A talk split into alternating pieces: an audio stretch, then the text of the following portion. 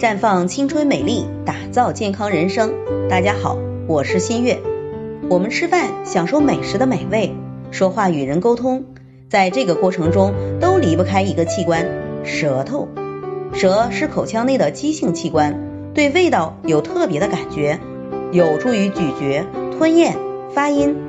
观察舌头的色、质、形态以及舌头的变化，是中医望诊的重要内容之一。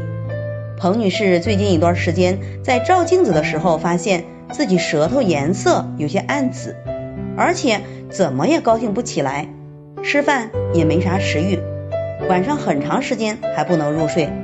来月经的时候肚子胀痛，颜色也比较暗，和老公关系不好有一段时间了。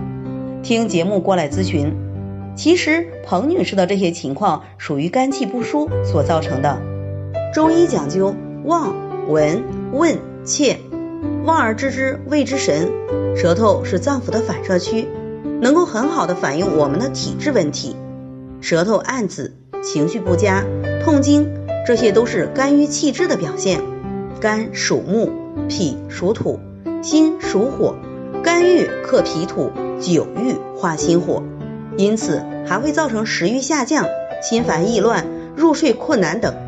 两口子持续冷战，碍于孩子、老人也在，心情一直比较隐忍压抑，造成气机失调而引发健康问题。在舌头上的表现就是舌质瘀紫、舌体胖大有齿痕。如果持续下去，容易诱发肌瘤增生、囊肿、结节等问题。所以出现这些表现需要及早调理。调理的重点在于疏肝。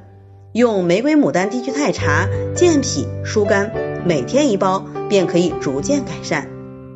在这里，我也给大家提个醒：您关注我们的微信公众号“普康好女人”，普黄浦江的浦，康健康的康，普康好女人。添加关注后，点击健康自测，那么您就可以对自己的身体有一个综合的评判了。